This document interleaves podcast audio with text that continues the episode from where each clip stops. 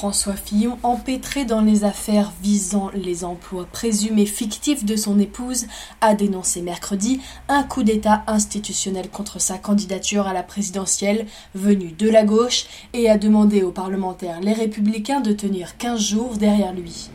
Je vis une expérience d'une violence inouïe, ma famille, mon entourage, nous-mêmes, la crédibilité de notre famille politique, de ma candidature, tout est remis en cause dans le cadre d'une opération organisée professionnelle a-t-il dénoncé lors d'une réunion à huis clos à son QG de campagne à Paris, selon des propos rapportés à l'AFP par des participants? Je sais que d'autres parmi vous ont déjà vécu des moments comme cela, je pense à eux, ça ne m'était jamais arrivé, a-t-il dit.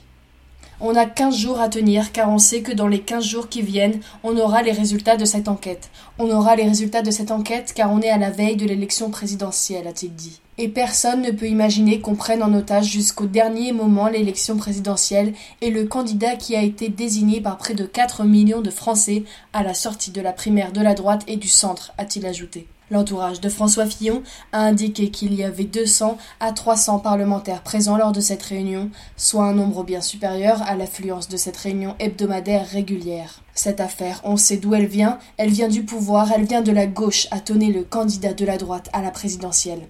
Cette je vous le dis tout de suite, elle ne vient pas de chez nous, elle ne vient pas de nos rangs. N'écoutez pas ceux qui disent que ce sont nos propres amis qui, pour se venger des uns et des autres, ont monté cette affaire, a-t-il argumenté, alors que les députés les républicains sont en plein désarroi et évoquent des recours éventuels.